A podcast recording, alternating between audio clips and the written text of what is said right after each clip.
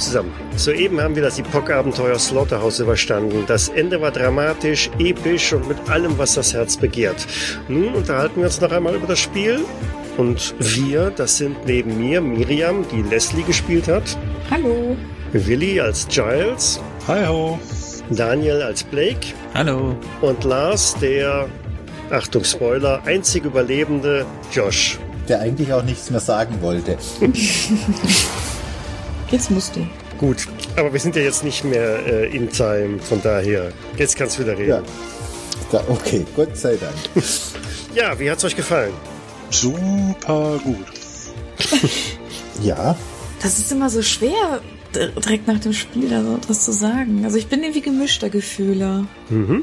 Ich bin auch gemischter Gefühle. Ja, ich hatte zwischendrin so ein Kloß im Hals. So ja. Aber war gut eigentlich. Was äh, ist Auslöser für die gemischten Gefühle? Also bei mir ist es, glaube ich, dass, dass es manchmal so Stellen gab, jetzt gerade durch dieses äh, Karten auswählen und drüber nachdenken, was macht denn jetzt Sinn und weil man halt auch so ein bisschen taktisch äh, teilweise natürlich vorgeht. Jetzt auch gerade bei der letzten Szene, wo ich dann die Hero-Karte genutzt habe, ähm, doch noch, um halt Blake zu retten, weil ich wusste, er hat keine Karten mehr. Das hat mich dann immer rausgebracht aus der Stimmung so ein bisschen. Da habe ich mal gedacht, so, hm, jetzt ist es mehr ein Kartenspiel gefühlt als gerade ein Erzählspiel. Das fand ich ein bisschen schade an manchen Stellen. Mhm. Das ist, äh, wenn du die taktische Komponente mit reinbringst. Ja. Ich weiß nicht, ob es schon daran liegt, kann auch natürlich daran liegen, weil generell halt man mit diesen Karten spielt und dann halt sich überlegen muss, äh, okay, was passt denn jetzt gerade? Das bringt dann halt, finde ich, äh, generell auch ein bisschen aus dem Spielfluss raus. Ähm, wenn man normalerweise mit Würfeln spielt, finde ich, äh, kann man schneller darauf agieren und es hat eher so ein zufälliges Ergebnis. Man muss dann gucken, okay, was mache ich jetzt als nächstes? Das finde ich irgendwie stimmungsvoller. Mhm. Wobei die Würfe dir natürlich auch das Ergebnis vorgeben. Und wenn du quasi nur noch eine oder zwei Karten auf der Hand hast, ist das Ergebnis ja auch schon fast vorgegeben. Du musst die passende Story dazu erzählen. Ja, kommt auf das System drauf an. Häufig ist es ja auch so, dass dann der Spielleiter ähm, entscheidet, was passiert oder schon eine Idee hat. Wenn jetzt der äh, Wurf daneben geht oder es wird ein Patz oder was auch immer, dann kann das und das passieren. Das passt gerade ins Abenteuer, dann ist es irgendwie stimmig. Und so mhm. kommt man halt kurz raus und muss halt dann trotzdem ein bisschen selber eben brainstormen, okay, was macht denn jetzt gerade Sinn? Ähm, ich finde, das macht halt irgendwie einen kleinen Break. Mhm. Daniel, wie war das bei dir? Ja, ganz ähnlich. Auch das System mit diesen, mit den Karten und mit den Szenen dass man da zwischendurch unterschiedlich lange Sequenzen hat, in denen äh, die Story erzählt wird und dann plötzlich der Spielleiter sagt, so jetzt müsst ihr eine Karte ausspielen und jetzt müsst ihr was, äh, müsst ihr was dann entsprechend auch erzählen. Das war so ein bisschen für mich, äh, ja, ich, wie soll ich das beschreiben? Hm. Es ist ein Break. Ja, ist so, so eine, so ein, äh, mir fällt das Wort nicht ein, Imbalance, so ein Widerspruch zwischen, also zwischen den, dass die meiste Zeit ist es so und dann plötzlich ist es anders ne, in diesen in diesen dramatischen Zwischenszenen. Mhm. Ja. Ich meine, was noch dazu kommt, ist ja auch die Tatsache, dass man einfach selber als Spieler, ähm, ich sag mal, ein Mini-Spielleiter wird und dann auf einmal halt diese Rolle kommt, oh, jetzt bin ich ja dran, jetzt muss ich was erzählen. Das ist vielleicht auch erstmal ungewohnt, wenn man halt normalerweise äh, Systeme spielt, wo man halt einfach seinen, seinen Charakter hat, seinen, seinen Spieler hat und der Spielleiter macht im Endeffekt alles drumherum und man muss sich da nicht drum kümmern. Das ist dann erstmal, finde ich, ungewohnt, ähm, da auch vielleicht reinzufinden. Mhm, ja. Kann aber natürlich auch ganz viele Chancen haben, ähm, weil äh, man nichts vorhersehen oder planen kann. Ich meine, natürlich gibt es mit Sicherheit irgendeinen roten Faden, den du gehabt haben wirst, ähm, an dem man sich langhangeln, langhangeln konnte. Aber du wusstest ja auch nicht, was machen jetzt die Spieler daraus. Und äh, dann kann natürlich der Spieler ein bisschen das Ganze in eine andere Richtung vielleicht ähm, pushen, was auch total spannend sein kann. Du hast äh, bei dem Spiel als Spielerin die volle Entscheidungshoheit über dein, deine Figur im Grunde, ne? deinen Charakter. Ziel ist es ja, und das ist ja auch mit den Abstimmungsrunden dazwischen immer so ein bisschen äh, seine Figur als so ein bisschen so die interessanteste mit auch zu gestalten. Und von daher kannst du natürlich bei diesen Entscheidungsrunden auch entsprechend episch agieren. Klar, ist eine Gewöhnungssache, muss man erstmal mit klarkommen, ist halt anders als bei manchen anderen Rollenspielsystemen. Aber ähm, ja, ich kann es aber auch nachvollziehen, was er sagt. Ja. Ja, zum, am Anfang fiel mir das mit den Karten schwer, weil ich es nicht so ganz verstanden habe. Aber ich habe ja zwischendrin haben wir ja lange Pause gehabt wegen Urlaub. Und dann konnte ich die andere Session fertig hören und dann ist mir das Prinzip ein bisschen klarer geworden. Und ich fand, deswegen fand ich es hinten raus auch spannend, mal die Karten zu spielen, mal, und man muss auch irgendwie ein bisschen drauf reagieren, welche Karten spielen denn die anderen? Weil ich habe mir da was zurechtgelegt gehabt und da sind drei vor mir gekommen und dann musste ich dann doch alles wieder auf den Kopf stellen. Also ich finde, das hat einen gewissen Reiz ausgemacht. Ich glaube, ich kann es jetzt ein bisschen besser ausformulieren. Ich habe gerade drüber nachgedacht. Also ich habe das Gefühl als Spieler, dass äh, quasi in der Zwischenzeit zwischen den dramatischen Szenen mal nichts passieren kann. Nichts von wirklicher Konsequenz so. Ja, okay. Also vielleicht da muss man dann nochmal auf, auf das Epoch-System eingehen. Also im Grunde genommen ähm, ist der Handlungsrahmen schon relativ stark vorgegeben. Es gibt diese sechs Szenen und im Grunde genommen gibt es für jede Szene einen Auslöser, der klar definiert, ähm, jetzt kommt halt genau diese Challenge-Phase und Abstimmungsphase. Was ihr macht und wie ihr da hinkommt zu diesem Auslöser, liegt komplett bei euch. Und natürlich kann es dann sein, dass die, dieser Auslöser relativ schnell getriggert wird. Das ist halt der grobe Rahmen da drin. Ja, also es gibt diesen Auslöser. Und ich hatte ja auch schon eingangs, bevor wir jetzt hier diese letzte Session gespielt haben, gesagt, das wird wahrscheinlich jetzt sehr schnell gehen, weil die Szenen sehr inhaltlich kurz und knapp gehalten sind. Die Auslöser kommen sehr, sehr früh. Von daher, ähm, die sind schon so darauf angelegt, äh, ihr habt eigentlich keine großartige Möglichkeit, dazwischendurch irgendwas Entscheidendes zu machen. Das da hast du recht. Ob das jetzt nichts Entscheidendes ist, weiß ich nicht. Aber jetzt so für, für die, für die Geschichte, für die Story, glaube ich, wäre das dann weniger relevant. Man muss sich hier vielleicht auch im, Auge, im Hinterkopf behalten, dass es kein Spiel, das darauf ausgelegt ist, dass man das komplett als Team nachher auch gewinnt sondern hier geht's wirklich darum, eine Horrorgeschichte zu erzählen, ein, ein Horrorabenteuer, bei dem tatsächlich auch Figuren das Zeitliche segnen und unklar ist, wer ist am Ende derjenige, der halt überlebt. Und das ist auch kein, kein Gewinn. Es ist jetzt nicht so, dass dann der Lars, der jetzt hier diese Runde gewonnen hat, einen Siegerpokal davon tragen würde, sondern es geht schon um die, die Gesamtgeschichte, die dabei rumgekommen ist. So habe ich es eigentlich auch gesehen. Einfach das nochmal die Geschichte irgendwie noch zu einem guten epischen Ende zu bringen. Genau. Und auch jetzt die, dieses, dieses sich opfern, ja, sich einfach da dazwischen zu schmeißen, egal ob das jetzt äh, Willi war, der gesagt hat, ich äh, schmeiß mich auf dieses Skelett nieder und opfere mich, damit halt ähm, Josh da aus dem Keller noch irgendwie rauskommt und irgendwas machen kann oder auch äh, Miriam und Daniel. Ich fand euer Ende da an der Stelle auch absolut passend. Ja, ja, mir hat das Ende auch äh, am besten gefallen. Jetzt, äh, also die, die letzte Session quasi, weil da ein bisschen mehr los war. Und also ich meinte jetzt, was ich vorhin gesagt habe, mit, mit in, diesen Zwischensequenzen kann man nicht viel machen. Ich meinte äh, zum Beispiel auch einfach, dass ja, der Charakter kann nicht sterben, mal ganz platt formuliert solange ich noch ähm, in der Mitte des Spiels bin und noch zwei oder drei Karten auf der Hand habe. Nee, das, das ist richtig. Da soll er ja, da soll er ja eigentlich auch noch nicht. Klar, wenn du es drauf anlegst, direkt in der ersten Szene zu sterben, äh, dann ist Epoch, ähm, ja, da spielst du mit Netz und doppeltem Boden, ja. Ja, aber so ein bisschen der Reiz bei solchen Horror Horrorrollenspielen ja doch ausmacht dass man mm, quasi die ganze ja, Zeit so ein bisschen Angst haben muss. Ja, okay, da, also da, da bin ich ein bisschen anderer Meinung. Ähm, also hier ist, hier wird die Geschichte ja auch aufgebaut. Die ersten Szenen sind ja, um, um, um die Story mit zu realisieren. Und auf der anderen Seite, sag ich mal, wenn du jetzt in der ersten oder zweiten Szene schon direkt stirbst und dann noch vier durchhalten musst, in denen du nicht agieren kannst, wäre auch irgendwie doof. Ja, ich, ja, klar. Ich will ja auch nicht sterben, aber ich will auch nicht sicher sein, dass ich nicht sterben kann. Schwer mhm. zu beschreiben. Äh, ja, okay. Nee, ich habe schon, ich hab schon verstanden. Also so ein bisschen mehr den, der, der Reiz, der halt da, das Risiko, das in den ersten Szenen halt mit drin ist. Ja, es ist halt, glaube eher so ein, so ein Erzählspiel, dass man wirklich eine Geschichte gemeinsam erzählt und die dann mit einem tollen Ende irgendwie abschließt. Genau. Also ich hatte das am Freitag mit einer anderen Gruppe auch nochmal gespielt. Genau das gleiche Abenteuer.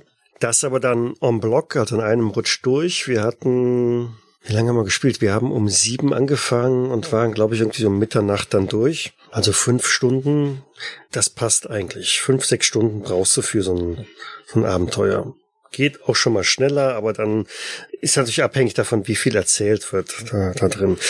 Und da hatten wir einen Spieler mehr dabei. Aber letztlich sind auch mehr oder weniger alle dabei draufgegangen. Sie haben es nicht geschafft. Genau, sie haben es nicht geschafft, die Knochen von Mary Jane aus dem Gebäude, aus dem brennenden, zusammenstürzenden Gebäude herauszuschaffen. Von daher war das schon ein ganz anderes Ende. Also ihr habt in dem Sinne schon das, das volle Ende erreicht.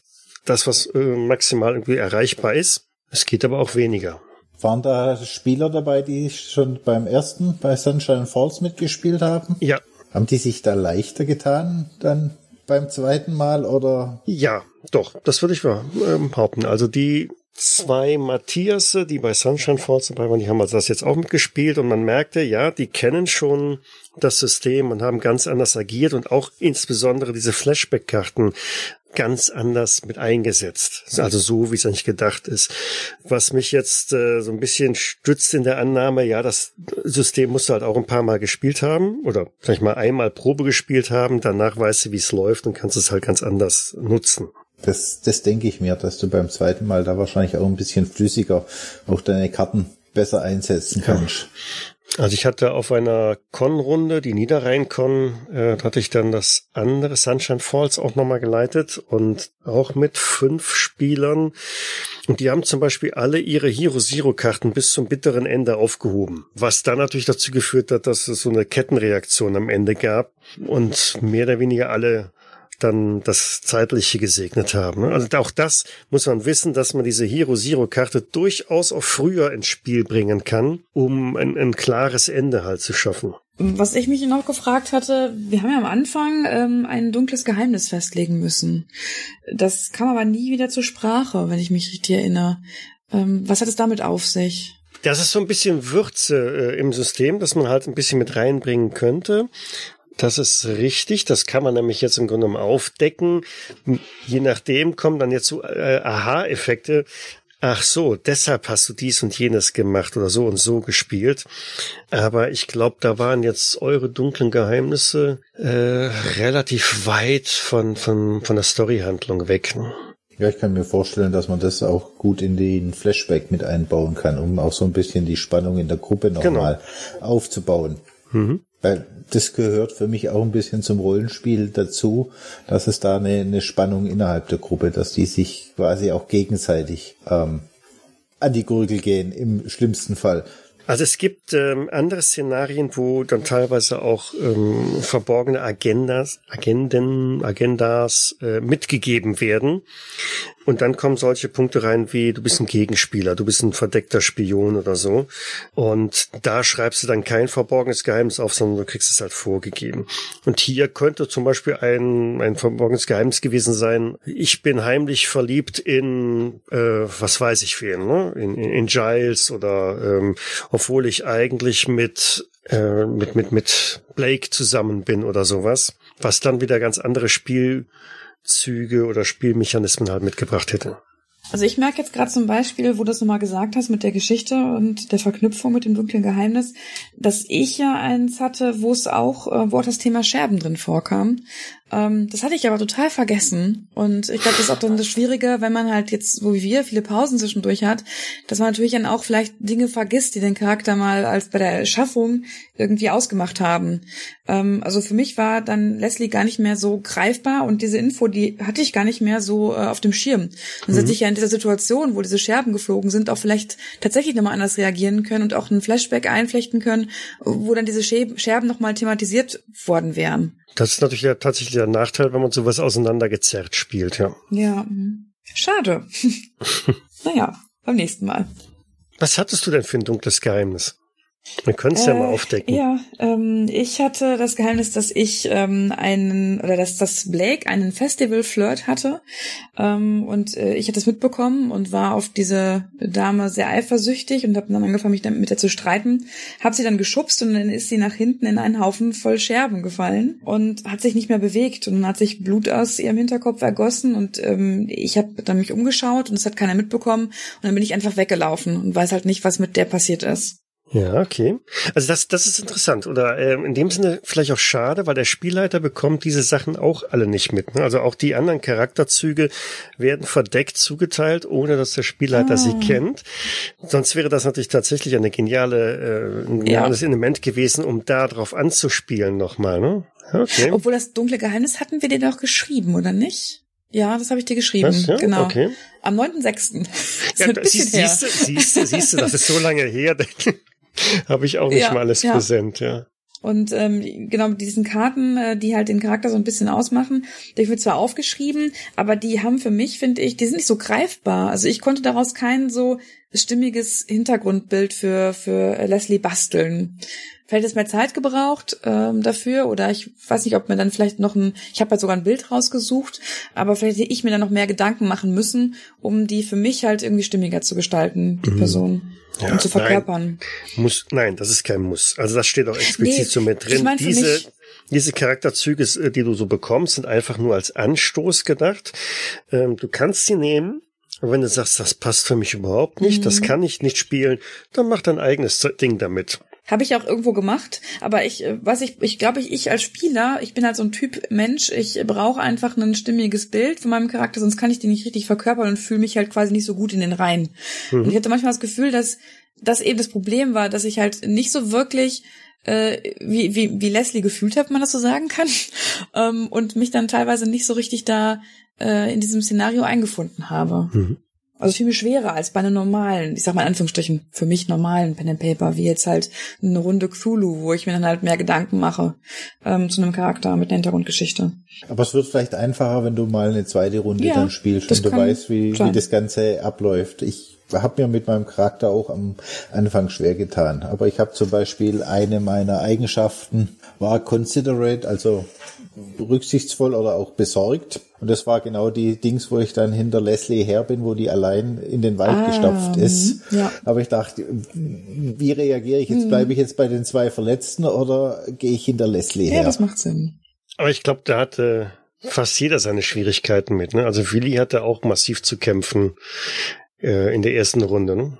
Ja, das ist richtig. Als als Rebell. Ja gut, er ist halt Rebell, aber dann auf der anderen Seite äh, sensitive, ja, und cautious. Also das war schon so eine Zusammenstellung, wo ich mir dachte, ja, ich bin Rebell, aber bin auf der einen Seite halt so ein kleines Sensibelchen und dann auch noch vorsichtig. Das passt irgendwie für mich nicht so ganz zusammen.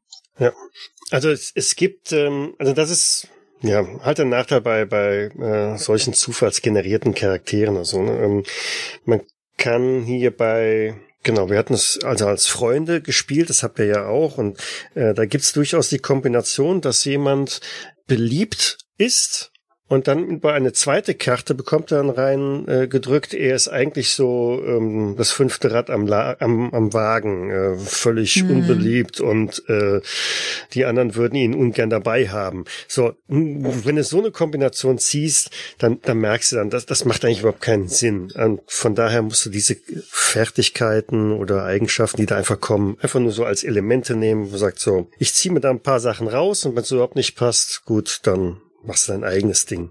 Aber würde es dann nicht auch Sinn machen, dass man diese Sachen wie Popular oder eben ähm, Fünfte Rad am Wagen dann den anderen nicht auch offenlegt, damit die ja halt dementsprechend auch agieren können? Weil ich meine, ich kann ja schlecht selber das Fünfte Rad am Wagen spielen, wenn keiner darauf eingeht und mich alle halt irgendwie mit aufnehmen und mit durch die Gegend ziehen. Ähm, ja, teilweise sind die offen. Also gerade wenn man hier die, diese Freundschaftsgeschichte spielt, dann ist schon klar, ähm, wenn da jemand ist, der einfach nur Freund eines Freundes ist, also ähm, über Ecken dazu gekommen ist, dann kannst du das ja nicht heimlich spielen. Das liegt dann ganz offen in der Runde. Ne? Aber so ein paar innere Werte, die sind dann doch schon eher äh, wieder, ja, werden geheim gehalten. Aber wir haben nichts von den Karten offengelegt, ne? Äh, nee, ich glaube, diesmal haben wir eigentlich nichts offengelegt. Mhm, weil ich hatte auch Popular zum Beispiel. Ja, aber bei mir steht zum Beispiel auf den Karten drauf, do not show this card to other players until after the game. Äh, mhm. Ja, aber nicht bei allen Karten. Also die oh. eine Karte, Slaughterhouse Teenager Popular Social, da steht's nicht drauf. Die hätte ich halt dann quasi mit euch teilen können, nach dem Motto, hier, ich bin popular, also verhaltet euch auch so.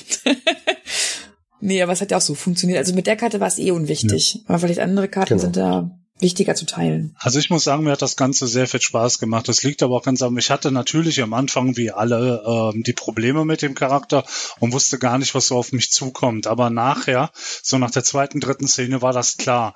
Das ist halt ein Film, der in Anführungszeichen aufbaut. Das ist ja ein Horrorfilm. Da werden erstmal auch die Charaktere eingeführt. Natürlich gibt es auch Horrorfilme, wo direkt einer stirbt, aber das hätten wir ja auch forcieren können, indem wir die Hero Zero Karten einfach jemand aufs Auge gedrückt haben und sagen so, und die hau ich jetzt eine rein. Dann wäre er in der zweiten, in der, ja, zum Ende der zweiten Szene spätestens dritte gestorben. Ja, richtig, das hätte man forcieren können. Aber dieser ganze Aufbau hat mir sehr gefallen. Also, dass es tatsächlich den Anfang gab, du hattest das Mittelteil, Teil, wo wir dann Sachen rausgefunden haben, wo Dinge passiert sind und du hattest deinen Höhepunkt am Ende, äh, wo dann alles zusammengekommen ist. Also mir hat das echt super viel Spaß gemacht und ich hoffe, eine zweite, dritte, vierte Runde spielen zu können. Fällt noch ein, es gibt ja eigentlich noch theoretisch Punkte. Je nachdem, wenn man gewisse Meilensteine erreicht, ähm, erhält man Punkte. Mal schauen, was haben wir denn da? Also. Viel Spaß, ähm, Josh, mit deinen Punkten. So, also ihr habt einen Punkt bekommen, weil ihr diese Schule gefunden habt und euch dann Feuer gemacht habt und es so schön warm und trocken war. Es hätte so schön werden können. Dann, äh, ihr habt im Grunde genommen äh, das Kreuz gefunden. Das habe ich aber jetzt nicht unbedingt so als ähm, entscheidend mitgespielt. Also ein, ein heiliges Symbol, mit dem man halt gegen die Geister ein bisschen vorgehen kann. Hätte es Leslie nicht kaputt gemacht. Ja, Miriam hat das ein bisschen anders eingesetzt, dieses Kreuz, als ähm, naja, gut, dafür jetzt einen zweiten Punkt. Dann feststellen, dass das ein Geisterhaus ist und dass da ein psychopathischer Killer sein Unwesen treibt. Gibt zwei Punkte, wir haben also schon bei vier. Dann die Anwesenheit äh, Discover Evidence of Sid's Previous Victims, zwei Punkte. Das haben wir nicht so intensiv gemacht. Feststellen, dass ihr gefangen seid, das haben wir eigentlich auch nicht. Genau, ihr habt gar keinen Fluchtversuch gewagt. Denn theoretisch werdet ihr von dem Gelände nicht runtergekommen. Ihr werdet in so einem eine Endlosschleife im Wald geraten, wo ihr halt immer wieder mal auf das Gelände zurückgeführt werdet. Das haben wir nicht gemacht.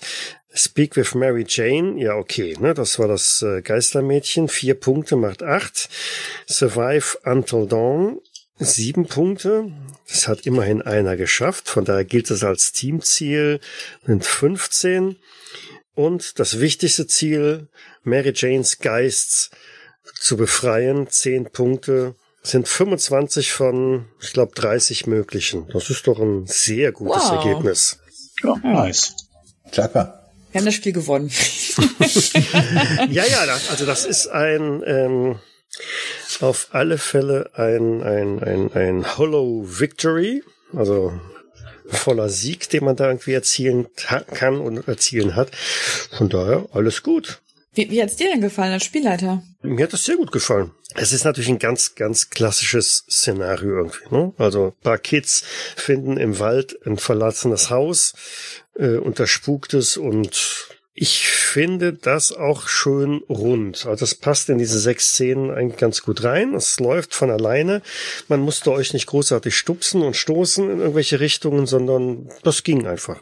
Und wenn du das jetzt vergleichst mit ähm, einem klassischen ähm, Pen and Paper, wie ist das so als Spielleiter? Ultra entspannt. Oh, okay.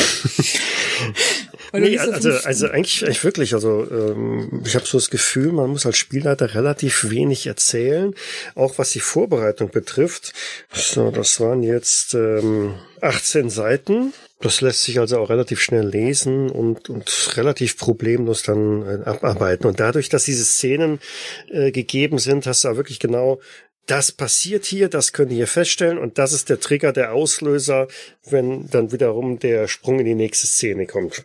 Dadurch lässt sich das wirklich ganz gut leiten. Wichtig ist nur, dass man halt im Vorfeld sich wirklich Gedanken macht, was sollten die Spieler entdecken, ermitteln können und weil das hatte ich jetzt in der ersten Runde bei, bei Sunshine Falls. Da gibt es eine ganze Reihe an Sachen, die man entdecken kann, um halt die Hintergrundgeschichte so mitzubekommen. Und das haben wir in vielen Fällen überhaupt gar nicht so genutzt und ausgespielt, sodass das eigentliche Geheimnis, was da los war in dieser Stadt, ein bisschen im Dunkeln geblieben ist. Das fand ich jetzt hier bei Slaughterhouse in dem Sinne wesentlich eleganter. Es ist nicht so komplex, die Hintergrundgeschichte. Und zumindest nehme ich mal an, dass ihr ein ganz gutes Bild davon habt, was denn da los gewesen ist in diesem Haus. Ja. Mhm. Es enttäuscht mich nicht. Ja. Aber die, noch eine Frage, die anderen Jugendlichen, die da, wo die Leslie die Kamera gefunden hat, oder der Blake, die waren auch irgendwo noch in dem Haus als Leichen, oder? Ja, genau. Also tatsächlich ist so, dass hm, Jetzt äh, dann gehe ich doch nochmal genau auf die Geschichte ein, dass vor 20 Jahren, nein, also diese Schule ist schon ewig lange nicht mehr in Betrieb. Und ähm, dieser Psycho-Killer Sid äh, ist der Sohn des ehemaligen Hausmeisters dort gewesen und ist, nachdem er dann irgendwann mal wegen früherer Taten aus dem Knast entlassen worden ist, an diese Schule zurückgekommen und hat dort einen Pakt mit dem Teufel geschlossen. Der hat im Grunde gesagt, ja, ist okay, ich sorge dafür, dass du immer brav ähm, mal ein paar Opfer kriegst ähm, dafür schuldest du mir aber deine Seele und so weiter. Ne? Klassische mhm. Mephisto-Geschichte. Und vor 20 Jahren ist halt diese Mary Jane irgendwie in, in seine Finger geraten. Ähm, er hat sie halt unten im Keller angekettet und irgendwie ist es ihr aber gelungen, weil halt auch die Bringschuld für den Teufel jetzt fällig war, also da war der Teufel auch mit im Bunde, den Sid zu töten. Sie hat also mit einem dieser Ritualmesser, das der auf seinem Altar da liegen hatte, ja ihm das quasi äh, in seinen Leib gestoßen und ihn damit umgebracht, konnte sich selber aber nicht befreien, weil sie halt angekettet war und ist halt dann da auch mit verstorben und konnte natürlich dann als Geist nur weiterleben, weil halt ihre Überreste, ihre sterblichen Überreste nicht vernünftig beerdigt worden sind. Und seitdem, immer an diesem Jahrestag, ähm, hat der Teufel, na, wer war der Teufel? Dreimal dürfte raten. Ja, verstehe ich jetzt nicht. Der Teufel ist auch bei euch aufgetaucht. Wir hatten doch nur den Typen, den Skeletttypen und die Hunde. Nein, da war noch jemand. Okay. Die Puppe. Nein. Denn die Puppe haben wir doch. Achso, nee, die gehörte zum Kind. Der Tankwart. Ach komm. Der Tankwart, der hat äh, euch quasi mit dahin gelotst. Und wie auch immer, in den letzten 20 Jahren immer an diesem Jahrestag, wo dieses Ereignis gewesen ist, dass ähm, Sid gestorben ist, sind halt wieder andere Personen da gelangt und haben, sind dann halt Opfer von, von Sid geworden. Und so auch die Jugendlichen, die halt vor einem Jahr da waren, die sind halt auch einfach nur irgendwie reingestolpert und dann Opfer von Sid geworden. Und das würde so lange immer weitergehen, bis denn dann irgendwann mal ihr kommt und diese Sache klärt. Hm. Aber dieses Mädchen, das äh, Josh da äh, noch im Wald hat stehen sehen, war das, das die? war Mary Jane. War das, ja. das war Mary Jane. Die versucht immer wieder zu entkommen als Geist, was ihr aber nicht gelingt. Sie kann als Geist nicht entkommen. Ne? Sie ist gebunden an dieses Objekt und ähm, dieser Josh, äh Quatsch, dieser Sid verfolgt sie ähm, nach wie vor immer weiter. Mistvieh. Jetzt nicht mehr. Jetzt nicht mehr, genau. Und so auch dann diese Schlussszene. Das Gebäude ist vor 20 Jahren abgebrannt. Als die Mary Jane den Sid umgebracht hat, hat sie im Grunde genommen dann auch halt bei dem Versuch, sich selbst zu befreien, diesen Altar umgestoßen und damit die Kerzen, die ja drauf waren, umgestürzt und dann ist irgendwie das gesamte Gebäude in Flammen aufgegangen das war insofern alles Spukerscheinung, genauso wie die ah, Tankstelle, die halt längst nicht mehr existiert, aber jetzt quasi in einer Vision oder ähm, in einer Illusion vom Teufel wieder reaktiviert wurden. Jo, alles gesagt? Alles gesagt. Ich denke. Ja, dann. Muss auf jeden Fall noch mal eine zweite Runde mitspielen. Es ist ja noch das eine oder andere geplant. Also ich habe ja durchaus noch ja. Spaß da, das eine oder andere zu machen. Jetzt, wo wir das hier aufnehmen, ist ja noch die Runde Red Gold geplant. Das ist dann eine mehr Science-Fiction orientierte Runde. Und ich glaube, da ist der ein oder andere von euch ja auch nochmal bei. Äh, die eine ist dabei. Und es werden sicherlich noch ein paar Angebote kommen. In dem Sinne, dann bedanke ich mich noch einmal. Ja, Ja, danke auch. Dank. Ich wünsche euch schöne Träume und bis zum nächsten Mal. Bis zum nächsten Bis Mal. dann. Ciao. Ciao. Bis bald. Tschüss. Ciao. Epoch ist ein Horrorrollenspiel von Dale Elvey und erscheint bei Imaginary Empire. Bei der Musik im Eingang und Abspann dieser Folge handelt es sich um Epic Aggressive Powerful Dubstep Trailer von Forever Sound. Weitere Informationen findet ihr auf jägers.net, wo ihr auch die Möglichkeit der Kommentierung und des Feedbacks habt. Wir freuen uns aber auch über Bewertungen bei iTunes und anderen Einschlägenportalen oder gar eine Unterstützung auf Patreon. Vielen Dank fürs Zuhören. Bis zum nächsten Mal. Dies war eine Jägersnet-Produktion aus dem Jahre 2021.